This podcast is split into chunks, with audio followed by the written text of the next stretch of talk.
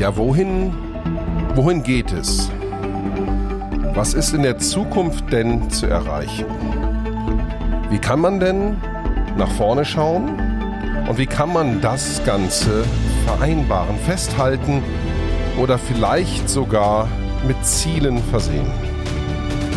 Hier ist Go CIO, der Podcast für den CIO und alle Digitalisierungsinteressierte.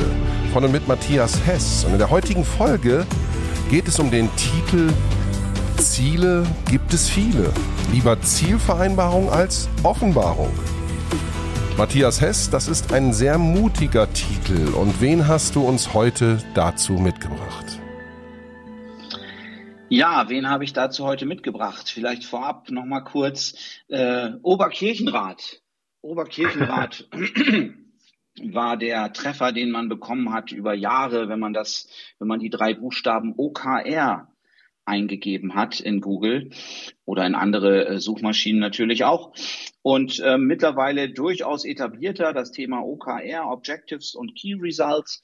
Und ich habe hier einen der Pioniere ähm, von OKR heute im Podcast. Das ist der Patrick Lobacher. Hallo Patrick. Hallo Matthias, hi. Patrick, genau. Äh, Pioniere, weiß nicht, ich bin, glaube ich, das erste Mal mit diesem, mit diesen OKR-Methode oder mit dieser OKR-Methodik konfrontiert worden. Fünf, sechs Jahre ist es, glaube ich, her. Ähm, und da gab es eben noch diese Treffer Oberkirchenrat. Mittlerweile hat sich das Ganze ja durchaus auch ähm, durchaus äh, geht es in die Richtung, dass sich das immer weiter etabliert.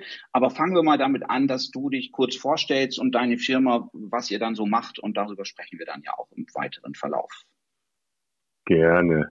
Genau, Patrick Lobacher, ja. Ich habe vor knapp 13 Jahren tatsächlich das Thema mehr oder weniger zufällig entdeckt, als ich selber Vorstandsvorsitzender einer Digitalagentur war und es hat nicht geklappt mit den Zielen und wir haben Zielvereinbarungen gemacht, Management by Objectives Ansatz und Balance Scorecard auf der anderen Seite und alles hat nicht so gefruchtet. Und in einem Buch habe ich dann gelesen, es gibt OKR bei Google und dann habe ich es eben gesucht und wie du schon gesagt hast, äh, Oberkirchenrat oder Ortskulturring, das waren so die zwei ähm, Suchtreffer und dachte mir, nee, das kann ja eigentlich nicht sein. Wenn Google was macht, dann wird es sicherlich nicht mit den beiden Begriffen zu tun haben. Und habe mich dann selber auf die Suche gemacht, habe dann angerufen tatsächlich bei Google Ansprechpartnern und habe mir erklären lassen, wie, was machten ihr da so? Und dann haben die mir eine Geschichte erzählt, dass sie sich zusammensetzen im gesamten Team und, und über Ziele reden und das eher für einen kleinen Zeitraum vereinbaren gemeinsam und dann dranbleiben, also nachhaltend jede Woche und ähnliches. Und dann habe ich den nächsten Google-Mitarbeiter angerufen, der hat mir wieder eine andere Geschichte erzählt. Die war zwar ein bisschen deckungsgleich, aber halt nicht identisch. Und so habe ich mich dann durch die Ansprechpartner meiner Kunden, die damals äh, in der Digitalagentur da waren, äh, so ein bisschen durchgefragt und habe dann festgestellt, ja, es gibt irgendwo so einen Kern, das ist aber nicht so ganz greifbar. Aber wir probieren mal das aus, was wir so rausextrahiert haben, versuchen das auf uns anzupassen. Und dann bin ich glaube ich, so infiziert worden mit, mit diesem, mit diesem ähm, Virus OKR. Und der hat mich seitdem nicht mehr losgelassen und ist wirklich zur, zur Leidenschaft auch geworden. Mhm. Und mittlerweile. Das ist ja, ja, mhm. das ist ja auch ein, ein Riesenfeld. Du hast schon gesagt, in deiner äh, vorigen Firma, äh, das Thema Zielvereinbarung, das hat irgendwie nie so richtig geklappt.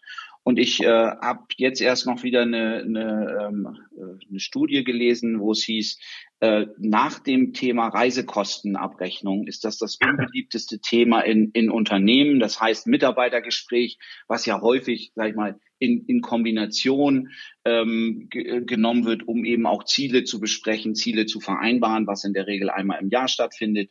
Ähm, sehr und dann nach einem Jahr guckt man sich dann nochmal an und denkt sich, hm, ja, interessant, was wir uns hier, was wir hier vor einem Jahr so vereinbart hatten. Also äh, kann ich absolut nachvollziehen und das ist dann ja wahrscheinlich auch deine Erfahrung und auch die Erfahrung, die du heute mit, mit deinen Kunden machst, die mit dieser Art, wie man oder wie viele es heute immer noch tun, äh, nicht zufrieden ja. sind oder die einfach auch nicht zielführend ist, richtig?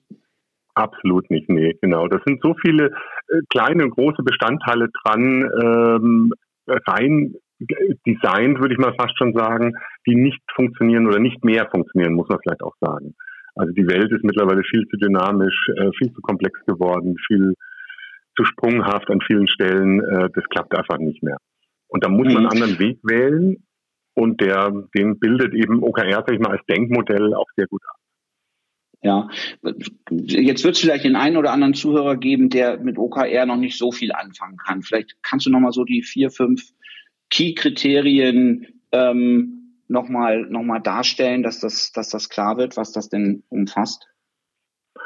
Gerne. Also grundsätzlich ist es die Abkürzung Objectives and Key Results. So ist es auch damals geprägt worden als Begrifflichkeit und damals ist immerhin schon 1971 also es ist schon sehr, sehr alt. Es ist kein Trend, es ist kein Hype. Es ist noch lange bevor das Wort Agilität oder ähnliches in den Sprachgebrauch äh, übergewandert ist, äh, gab es das schon bei Intel damals und beschreibt im Grunde genommen eine, eine föderative Möglichkeit, iterativ und inkrementell an der Zukunft zu arbeiten. Also es geht immer um Strategie, es geht um, wie gestalte ich die Zukunft, die wird eben immer undurchsichtiger, sage ich mal, oder unplanbarer. Insofern braucht man kleine Zyklen, muss sich regelmäßig ähm, austauschen, ist es noch der richtige Weg. Man braucht auch das Wissen föderativ verteilt. Also es kann nicht mehr sein, dass Entscheidungen auf, auf, auf Führungsebene getroffen werden, weil die meisten Mitarbeiter, die in einem Team arbeiten, höheres Wissen haben als die Führungskräfte. Das heißt, die müssen auch die Entscheidungen treffen, müssen aber auch wissen, in welchem Rahmen. Also da findet auch ein, ähm, sage ich mal, eher ein Zusammenarbeiten statt und nicht ein, ein Top-Down oder Bottom-up, sondern wirklich, wir sind gemeinsam in einem Team und vielleicht habe ich eine andere Aufgabe, ich bin Führungskraft und ihr seid Team und jetzt lassen wir mal gemeinsam überlegen, was für Hypothesen, und da geht es ja oft um Hypothesen, äh, für die Zukunft scheinen uns wahrscheinlich und wie können wir diese Hypothesen möglichst schnell überprüfen, ob sie in die richtige Richtung gehen. Und wenn sie in die falsche Richtung gehen, dann wechseln wir die Richtung eben auch möglichst schnell und nehmen dort die Lerneffekte mit und versuchen dann äh, neue und bessere Hypothesen aufzustellen, bis wir eben da an dem Punkt sind, wo wir sagen, jetzt, jetzt passt für uns, da können wir jetzt ein, ein Stück weit genau in die Richtung gehen. Ich glaube, das ist schon eigentlich der Kern. Mhm. Sind das denn dann diese drei Monatszyklen, von denen du sprichst, oder ist es nochmal so eine Vorbereitungsphase, bis ich überhaupt dahin komme, bis ich diese Ziele kenne?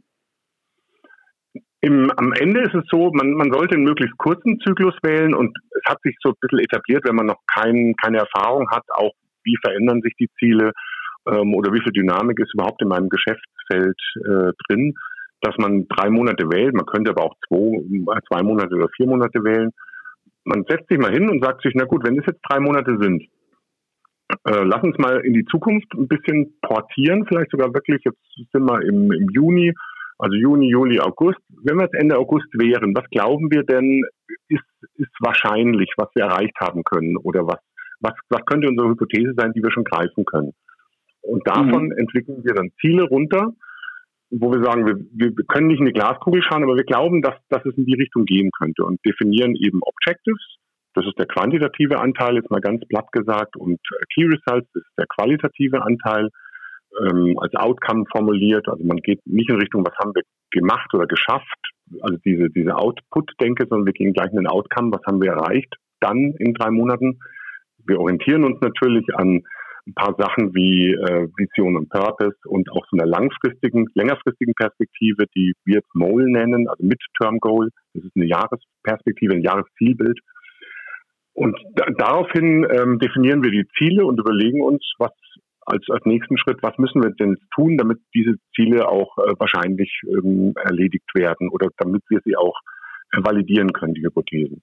Ja, und dann rennen mhm. wir los und schauen uns jede Woche an, geht es noch in die richtige Richtung? War unsere Hypothese richtig? Müssen wir irgendwas verändern? War das die Zielambition, die wir uns gegeben haben? War die noch entsprechend so, wie, wie wir es glauben? Oder erreichen wir in kurzer Zeit doch viel mehr? Dann können wir die Zielambition hochsetzen oder ähnliches. Das heißt, wir bleiben in einem sehr engen Kontakt mit den Zielen ähm, und wechseln die Richtung immer dann, wenn wir es für sinnvoll und, und notwendig halten und äh, ähm, arbeiten jetzt nicht drei Monate blind irgendeinen Plan ab oder sowas, sondern versuchen immer aufmerksam zu sein. Ja, das würde ja heißen, dass ich äh, quasi alle drei, also mit dem Zyklus drei Monate, nehmen wir den mal jetzt als Beispiel, ähm, plane ich also die Ziele für die nächsten, für die nächsten, für den nächsten Zyklus und währenddessen, innerhalb dieser drei Monate, sitze ich wöchentlich zusammen, um den Fortschritt zu prüfen, um gegebenenfalls Änderungen vorzunehmen und so weiter.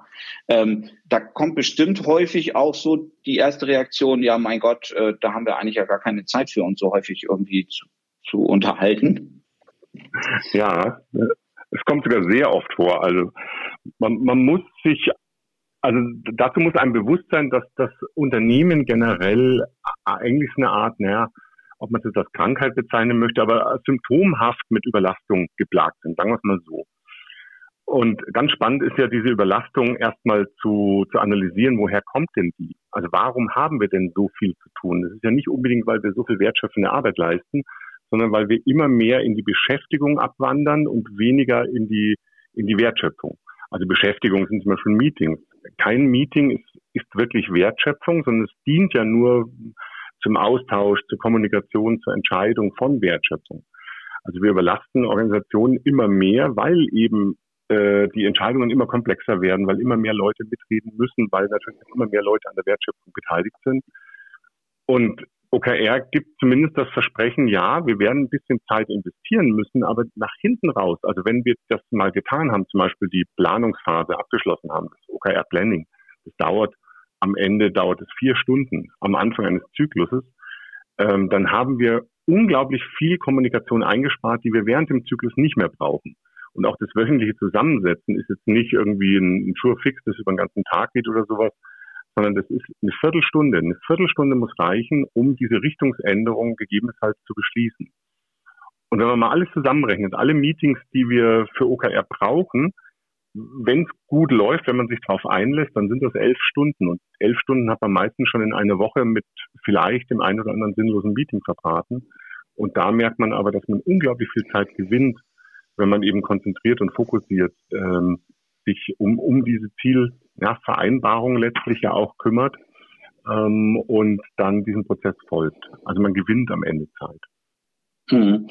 Und wenn ich das richtig verstanden habe, ich sag mal, in der heutigen Welt oder in der was wo eben noch viele drin äh, drin verhaftet sind, ist es ja häufig auch so, dass man dass man konkurrierende Ziele hat oder auch sogar Zielkonflikte zwischen den verschiedenen Bereichen weiß nicht, ein Sales hat, hat andere Ziele als jetzt ein Betrieb und dann knallt es dann natürlich äh, entsprechend.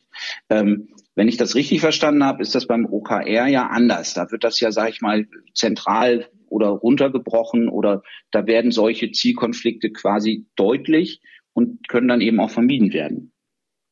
Genau, also das ist eines der, sagen wir mal, grundlegenden ähm, Designprinzipien, wenn man so möchte, von, von OKR.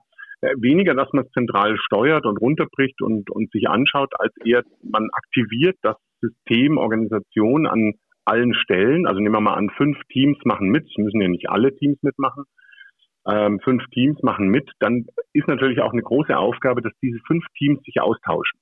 Nicht unbedingt jedes Team mit jedem Team, weil vielleicht haben zwei Teams gar nichts miteinander zu tun, was die Ziele betrifft. Die wissen das aber auch und werden sich die Ziele der anderen nicht unbedingt so genau anschauen müssen oder wollen. Aber Teams, die zusammenarbeiten, die oft, die schon ahnen, dass wir da Konflikte haben, also Sales und Marketing zum Beispiel oder ähnliches, die schauen sich diese Ziele, die sie sich selber erarbeitet haben, und da ist halt auch wichtig, dass sie die autonom erarbeitet haben, also in Selbstautonomie, und sie nicht gekriegt haben von außen, sondern man setzt sich zusammen, überlegt sich die Ziele und macht dann in einer sogenannten Drafting-Phase einen Abgleich mit den anderen Zielen. Also man schaut sich die Ziele der anderen an, versucht die auch zu verstehen, versucht auch rauszukriegen, gibt Synergien vielleicht. Also wird ja auch keinen Sinn machen, wenn wir, wenn zwei Teams die die Arbeit doppelt machen beispielsweise oder mhm. sehr ähnliche Ziele haben oder es gibt Konflikte, die wir dann frühzeitig auflösen können oder wo wir uns sogar entscheiden, da müssen wir zusammenarbeiten. Also wir sind zwar zwei verschiedene Teams, aber für dieses Ziel ist es unbedingt notwendig, dass wir so eine Art crossfunktionales Team über die Abteilungsgrenzen hinweg bilden, damit wir das gemeinsam äh, besser bearbeiten können. Das alles passiert im, im sogenannten Alignment. Äh, und da gibt es halt verschiedene Stufen des Alignments. Also einmal die Drafting-Phase, also wo man uns wirklich so ein paar Tage Zeit haben, um uns auszutauschen darüber. Ähm, das kann bei kleinen Einheiten wirklich ein gemeinsames All-Hands-Meeting sein. Bei größeren Einheiten, wenn wir da mal von ein paar hunderttausend Leuten sprechen, klappt das natürlich nicht mehr. Da muss man es irgendwie asynchron machen, also dass jeder seine Ziele ins Netz stellt, ähm, in, ins Internet zum Beispiel und die, die, die Teams, die eben genau Bescheid wissen, so diese fünf fünf anderen Teams, mit denen haben wir oft Berührungspunkte, die schauen wir uns jetzt mal an und haben dann die Chance, daraufhin entweder in den Dialog zu treten, um über Ziele zu diskutieren und die nochmal zu verändern, ähm, oder unsere eigenen Ziele zu verändern, wenn wir feststellen, ach ja, das passt ja, da kümmert sich ja schon jemand drum, dann brauchen wir das Ziel gar nicht bei uns äh, drinstehen haben. Mhm. Nee, das ist ja auch extrem wichtig und wie du auch sagst, einmal konkurrierende Ziele oder auch gleiche Ziele, ne? dass zwei äh, Bereiche vielleicht in die gleiche Richtung gehen, dass man mhm. das auch dann damit vermeiden kann. Genau.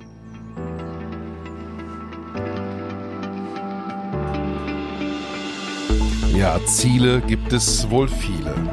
Und dieses OKR, Objectives, Keys and Results, aus der Agilität seit Jahren bekannt, sind wohl unsere Themen der Zeit. Föderativ inkrementell an der Zukunft zu arbeiten, war schon frühphasisch bekannt. Doch wie kann man das alles zusammenbringen? Wie kann man das in Reihe bringen? Wie kann man Lerneffekte mitnehmen, Hypothesen aufstellen, die dazu führen, dass in den Drafting-Phasen bei der Zielvereinbarung ein Alignment entsteht zwischen all den Stakeholdern und Zielvereinbarungsbeteiligten. Hier ist GoCIO und in der heutigen Podcast-Folge haben wir den Experten dafür zu Gast. Patrick Lobacher, Geschäftsführer Gesellschafter von Die Agilen GmbH, ist heute zu Gast bei Matthias Hess in seinem Podcast GoCIO. Matthias, man merkt, da ist eine ganze Menge Planung möglich und auch angesagt. Ja, und wie wir es eben gesagt haben, erscheint das erstmal äh, äh, eine ganze Menge, wo vielleicht zeitlich der ein oder andere ein bisschen eingeschränkt ist. Nichtsdestotrotz, ähm, wenn man es zusammennimmt und ich glaube, wenn man dann auch die, die Ergebnisse sieht ähm, und den Fokus eben, der dann viel stärker auch auf den Zielen liegt, als es vielleicht heute vielfach der Fall ist, ist das, glaube ich, gut investierte Zeit. Ähm, Patrick, jetzt hast du gesagt, das muss jetzt nicht unbedingt gleich mit der ganzen Firma starten, ähm, sondern ich kann auch erstmal in, in, in, in einem Bereich anfangen. Ist das richtig? Mhm. Genau, absolut. Also ich kann in einem Team anfangen, ich kann in einem Bereich anfangen, in einer Abteilung, in einer Ländergesellschaft. Das ist eine Entscheidung, glaube ich, die diese Organisationseinheit idealerweise gemeinsam treffen sollte, ob sie den vielleicht auch den Mut haben oder diesen Experimentierwillen, weil es ist erstmal ein Experiment, weil es ja auch sehr viel mit Kultur zu tun hat am Ende. Also will ich so zusammenarbeiten, unabhängig davon, dass es wahrscheinlich auch gar nicht anders geht in Zukunft, weil noch mehr Planen, noch mehr Meetings, noch mehr äh, Top-Down werde ich nicht machen können. Das, da überlasse ich oder jetzt schon die Organisation und in Zukunft noch viel mehr. Also ich brauche ein neues Modell, um, um zu kommunizieren und zu entscheiden. Und trotzdem klappt es nicht, wenn ich das verordne, wenn ich einfach sage, so, ihr macht das jetzt, das ist so. Mhm. Sondern es muss auf Freiwilligkeit beruhen natürlich.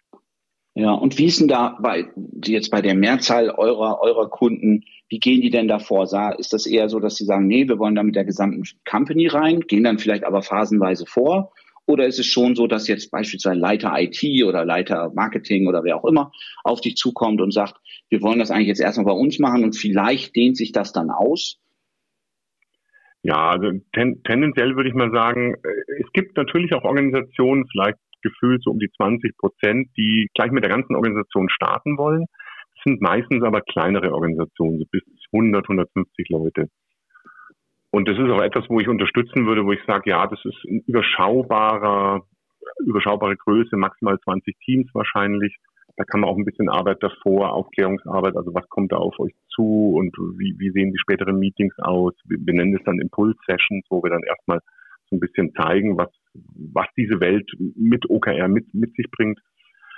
Äh, die allermeisten sind natürlich getrieben durch eine Führungskraft und wie du schon so schön gesagt hast, ganz oft tatsächlich auch aus dem äh, IT-Bereich, die vielleicht schon früh ähm, Erfahrungen mit anderen agilen Methoden wie Scrum zum Beispiel ähm, ähm, ja, machen konnten und da auch gute Erfahrungen gemacht haben.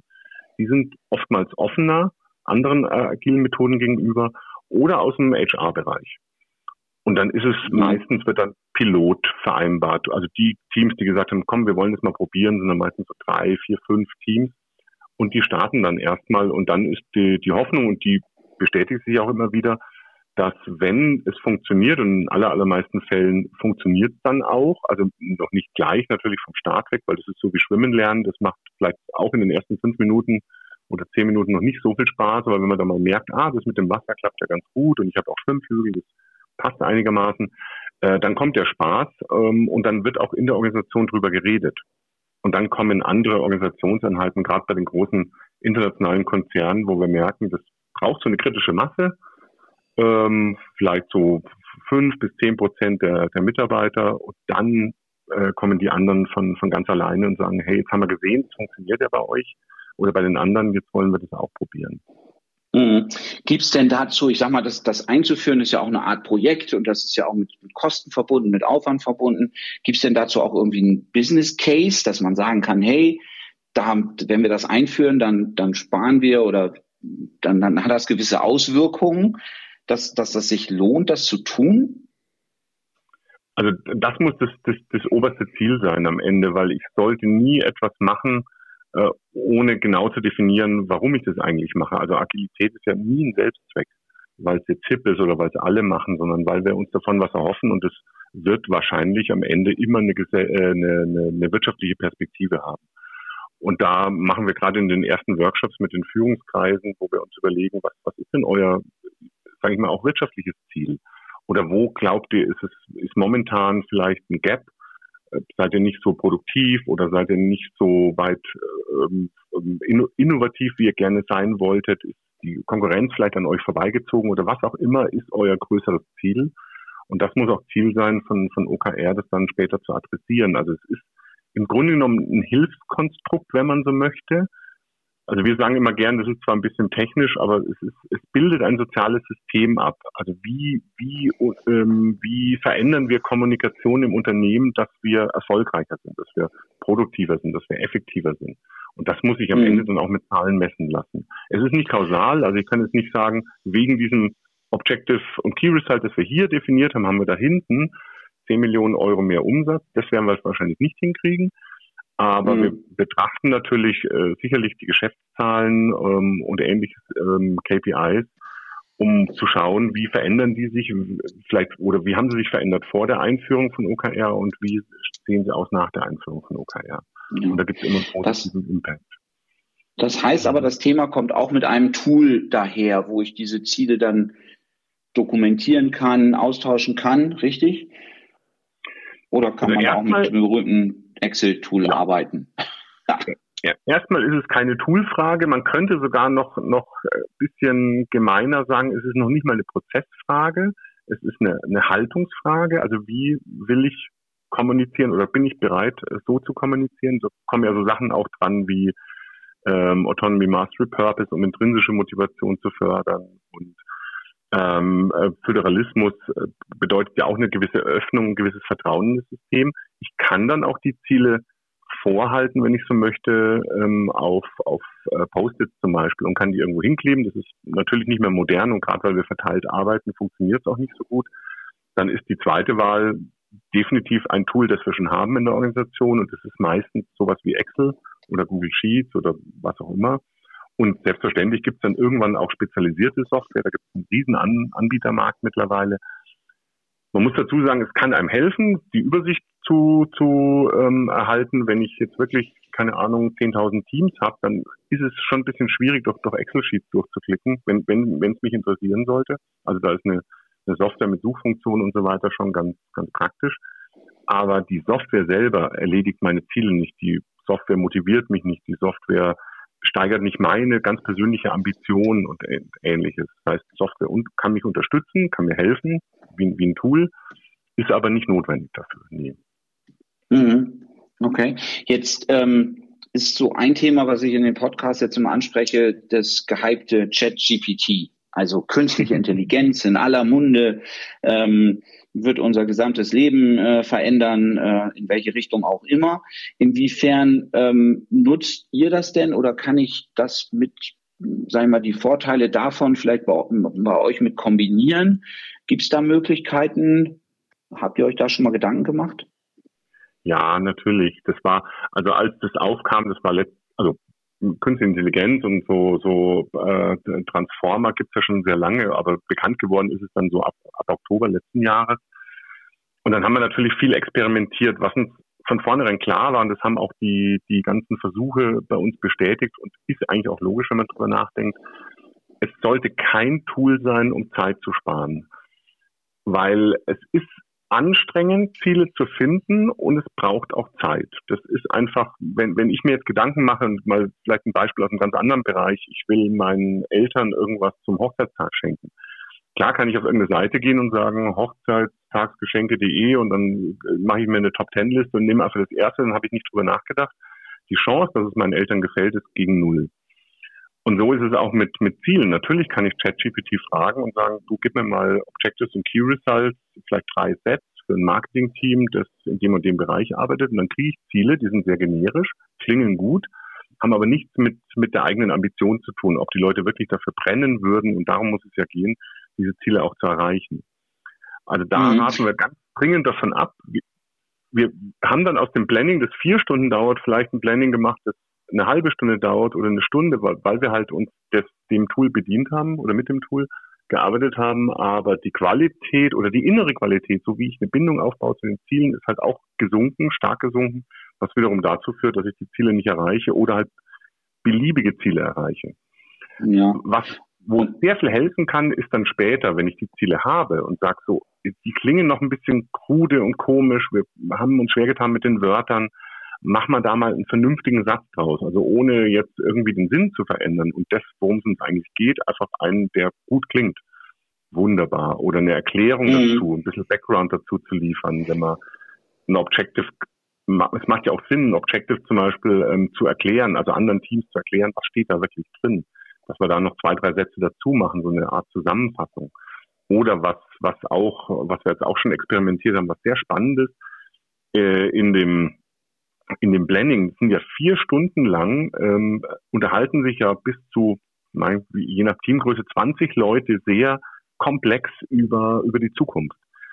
Und da kann es Sinn machen, wirklich über ChatGPT, also das Ganze aufzuzeichnen und dann ChatGPT zu bitten, da eine Zusammenfassung aus diesen vier Stunden nochmal textuell auf zwei, drei, vier, vier Seiten runterzuschreiben, dass man mal sieht, über was haben wir eigentlich alles geredet, was haben wir beschlossen, unabhängig davon, was wir dann in die Ziele reingeschrieben haben. Also mhm. so kann man es extrem gut nutzen, weil das, da sind wir Menschen nicht gut, wenn sich jemand versucht zu erinnern, was war die letzten vier Stunden, dann ist das wahrscheinlich äh, deutlich lückenhafter, als wenn es die Software macht. Ja, ja, und ich würde sogar sagen, ich würde es auch für gefährlich halten, wenn man jetzt hingeht und sagt, komm, äh, gib mir doch mal Ziele für meine Marketingabteilung, dann habe ich schon mal, das Argument ist halt häufig, was ich zumindest höre, ja, dann habe ich schon mal eine Grundlage. Aber, und ich glaube, das schränkt einen dann aber auch schon gleich ein. Und, und wer weiß denn, was rausgekommen wäre, wenn ich frei überlegt hätte. So habe ich dann, so orientiere ich mich dann an denen, was, was mir so ein Chat GPT schon mal, schon mal rauspustet. Da bin ich mir auch selbst nicht sicher, ob das so die richtige Möglichkeit oder die, der richtige Anwendungsfall wäre, ähm, beziehungsweise bin ich mir ziemlich sicher, dass er das nicht ist. Aber wie du sagst, ähm, gibt es durchaus ähm, ja, Use Cases, wie eben eine Zusammenfassung dieser, dieser Meetings zu machen und so weiter, äh, wo man das super, super einsetzen kann, auch in dem, mhm. äh, in dem Umfeld. Ähm, Ziele gibt es viele, lieber Zielvereinbarung als Offenbarung. Das ist ja so heute unser, unser Thema. Ähm, Patrick, was muss ich denn tun, wenn ich jetzt diesen Podcast höre und denke, Mensch, das ist jetzt ein ganz, ganz interessantes Thema. Wie, wie kann ich denn da rangehen? Rufe ich dich an? Gibt es dann einen Workshop oder was, was muss ich tun, um da, um da, ähm, da mal vielleicht mehr Informationen zu bekommen oder dann eben auch das ganze Thema zu starten? Was ist denn so der, der normale Ablauf? Genau, also sich mit dem Thema beschäftigen ist erstmal eine sehr, sehr gute Idee. Es fängt jetzt an, es gibt Bücher zu dem Thema. Wir haben ja auch drei, drei Bücher mittlerweile zu dem Thema geschrieben, sehr, sehr dickes, wo man wirklich tief reingehen, ganz dünnes, wo so ein bisschen Überblick drin ist. Das ist eine gute Idee. Ähm, einfach mal auch rumzufragen, als ersten Schritt natürlich, wer in der Organisation macht denn vielleicht schon OKR? Das ist manchen gar nicht bewusst, dass da schon ganz viele Bestrebungen gibt, gerade wenn man in größeren Organisationen ist. Uns anrufen ist auch immer eine gute Idee. Das, wir machen das den ganzen Tag, indem wir erstmal so einen so einen ähm, ersten, sage ich mal, Deep Dive machen in das Thema, wo wir uns einen Tag lang zusammen meistens mit Entscheidern, die vielleicht die Entscheidung treffen wollen, ob OKR das Richtige ist für ihre Organisation, dass wir uns mal tiefer mit den, mit den Dynamiken und Prinzipien beschäftigen und da auch so ein bisschen an dem einen oder anderen Glaubenssatz äh, kratzen, wie, wie Motivation wirklich funktioniert, wie, wie intrinsische Motivation, wie Mitarbeiter wirklich ticken, ähm, einfach mal auf den, auf den Kopf stellen, um dann zu überlegen, wie könnte denn so ein erster Schritt sein, den auch alle mitgehen können. Und das kann ein großer Wurf sein, dass man sagt, ach, wir haben eigentlich schon eine Idee, diese fünf Abteilungen haben wir, da können wir doch mal jetzt zusammen so, einen kleinen, so eine kleine Roadmap zusammenstellen, ähm, um dort äh, näher an das Thema ranzukommen und dann auch ein Gefühl zu kriegen, wann starten denn dann auch die ersten. Eine andere Variante ist auch, es gibt eine zentrale Rolle in dem, in dem OKR-System, das ist der OKR-Master. Ganz bewusst eine, eine Coaching-Rolle, eine Servant-Leadership-Rolle, also jemand, der keine Führungskraft ist, der auch nicht im Team mitarbeitet, sondern zielkonfliktfrei ähm, dort die, die Teams in, innerhalb der Organisation ähm, begleiten kann. Und da kann man auch eine Ausbildung dazu machen, indem man sagt, man, man schickt mal zwei, drei Leute oder in-house natürlich, dann kann man dann natürlich auch größere Gruppen ähm, mit dieser Rolle vertraut machen. Das ist so wie ein Freischwimmer beim Schwimmen. Man ist jetzt noch nicht der Leistungsschwimmer, das wird dann über die Zeit kommen, aber man hat alles, um ins, ins Kinderbecken OKR erstmal einzutauchen und ähm, bestimmte Fehler einfach nicht von Anfang an zu machen und äh, OKR vom, vom Start weg eben gleich seinem wirksamen Prozess zu helfen. Also so diese mhm. drei großen Sachen, würde ich mal sagen, sind so die Unterschiede. Wir begleiten natürlich auch ganze Organisationen. Wir glauben aber grundsätzlich, dass je, je schneller wir es schaffen, die Organisation selbst ins Handeln zu kriegen, desto wirksamer ist es, weil es ist ein inneres mhm. Thema am Ende. Wir schubsen es gerne an, wir begleiten es gerne, wir, wir sind da wie so ein Schwimmlehrer eben, aber je, je schneller man sich auf den Weg macht und eigene Schwimmbewegungen macht, desto wirksamer wird es werden. Und da unterstützen wir natürlich sehr, sehr gerne. Okay. Ja, Objectives und Key Results, OKR. Schon länger ein etabliertes Thema, mehr eine Haltungsfrage, weniger eine Toolfrage und auch weniger eine Prozessfrage.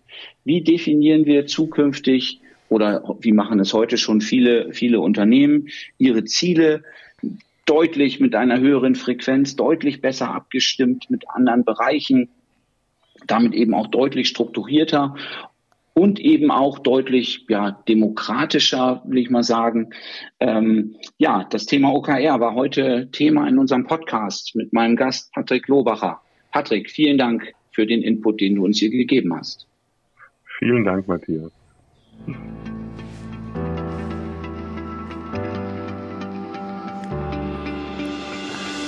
Ja, sie bilden also, wenn man so will, ein soziales System. Denn das soziale System im Dialog in den Companies intern wirkt sich offenkundig auch in der Kommunikation im Unternehmen vielleicht nach extern aus. Und diese Bedeutung, diesen Zusammenhang hat uns heute dieser Podcast transportiert. Ziele gibt es viele. Lieber Zielvereinbarung als Offenbarung im Unternehmen wurde uns näher gebracht im Go CIO Podcast, der Podcast für den CIO und alle Digitalisierungsinteressierte. Es ist schon interessant, wen wir hier dabei haben. Bleiben Sie uns also treu. Auf diesem Kanal wird es weitere Episoden geben mit interessanten Markt, interessierten und marktbeteiligten Referenten. Danke Matthias Hess und bis zum nächsten Mal.